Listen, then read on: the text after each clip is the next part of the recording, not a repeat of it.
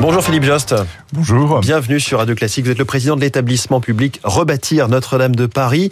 C'était un peu le, cadeau de Noël offert à tous les Parisiens, les Français, les touristes. Hein, la, réapparition de la flèche de Notre-Dame, euh, symbole de ce que l'incendie de 2019 avait détruit. Elle est là, mais encore sous son échafaudage qui masque euh, l'essentiel de la vue de cette beauté. Quand la verra-t-on, je veux dire, pleinement? Alors cet échafaudage, euh, il était nécessaire pour accompagner la construction de cette flèche en bois de chêne massif. Et donc nous, nous avons euh, la dépose devant nous euh, qui est importante parce que c'est un échafaudage qui repose sur le sol de la cathédrale à la croisée du transept.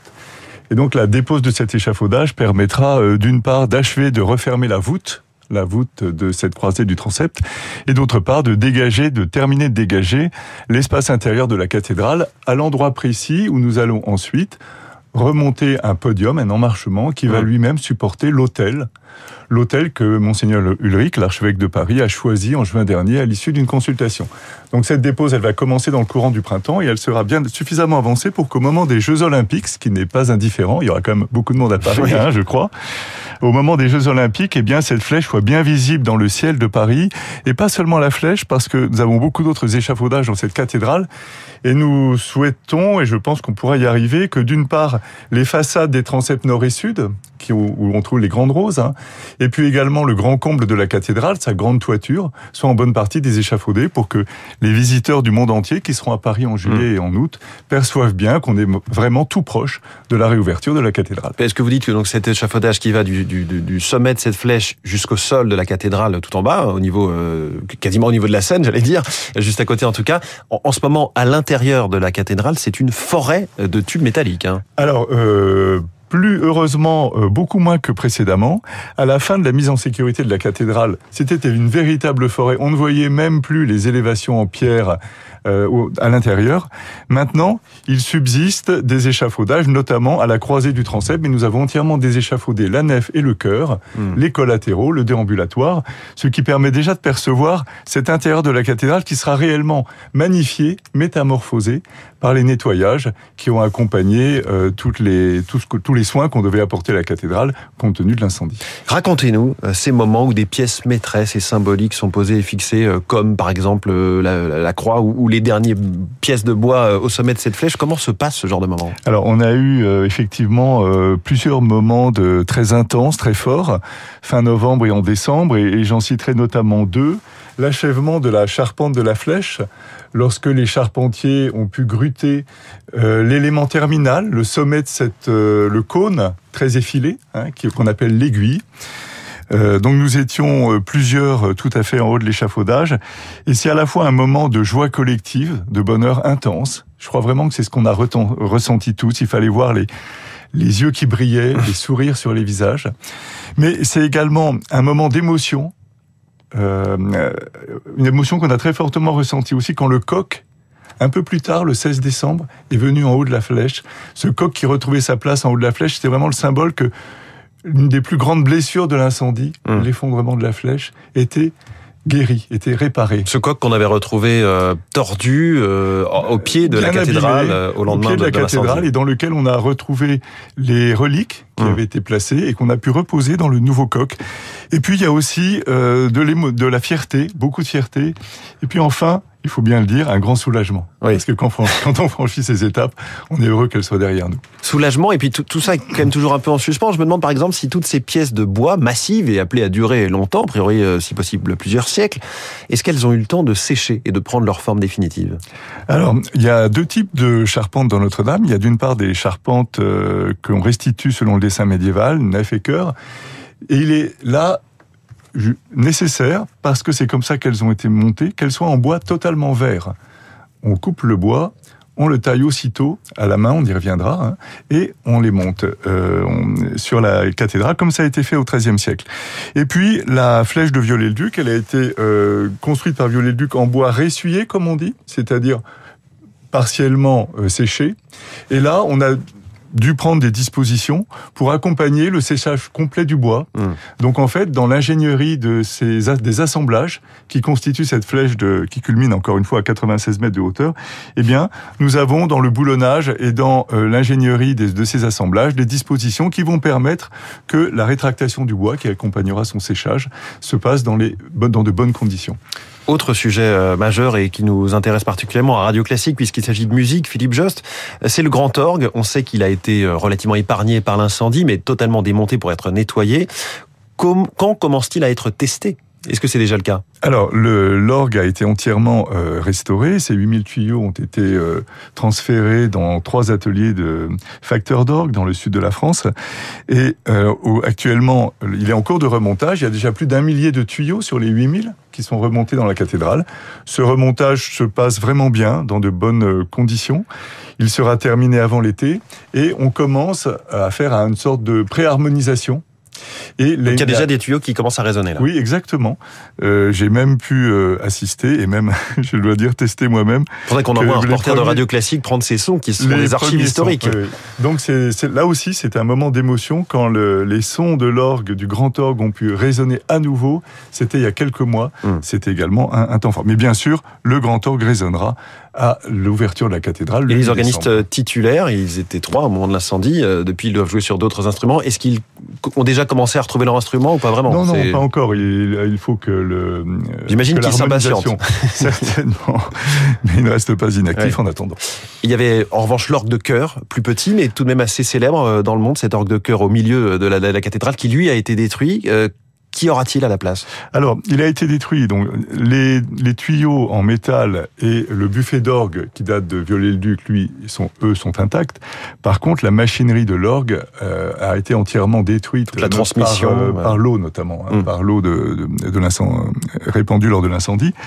Et là, c'est donc une reconstruction complète qui sera faite en respectant le buffet et en réutilisant les tuyaux euh, qu'on a conservés. Mmh. Mais par contre, l'instrument sera entièrement refait et étendu. Donc c'est un orgue qui aura une euh, couleur instrumentale euh, nettement améliorée, nettement étendue.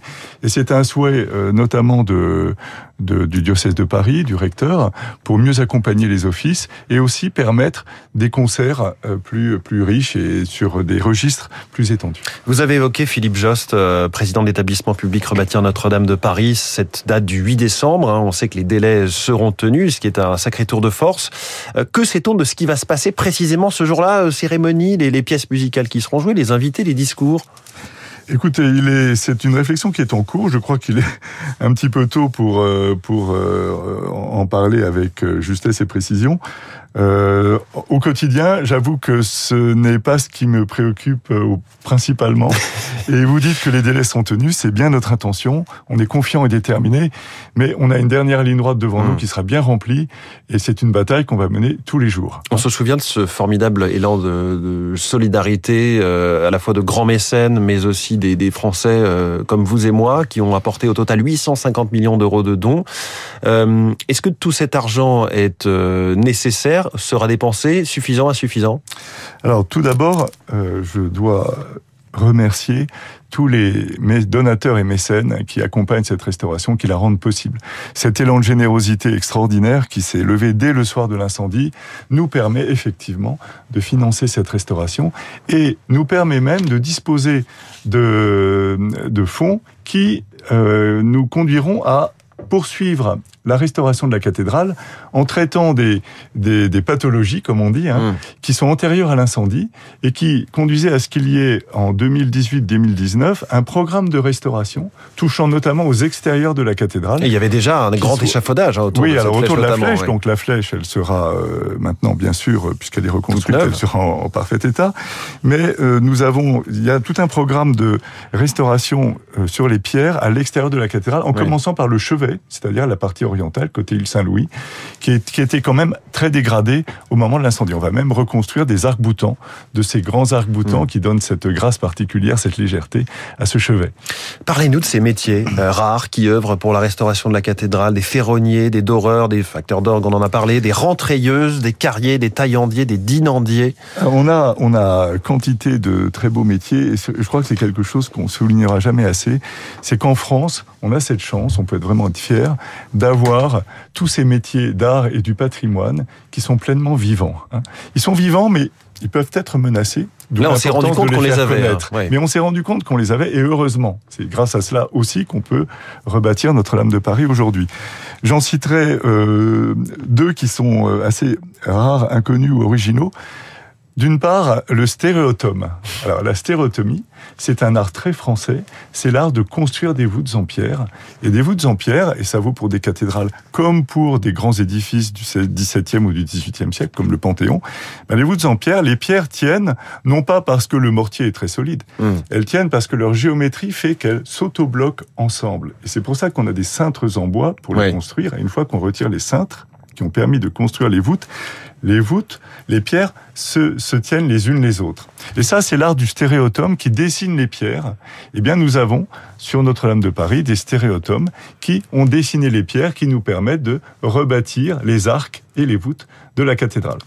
Et puis, nous avons aussi un, métier qu'on a développé, qui s'est développé à l'occasion de la restauration Notre-Dame de Paris. C'est le métier d'écarisseur, c'est-à-dire de taille manuelle de poutres de chêne, d'arbres de chêne.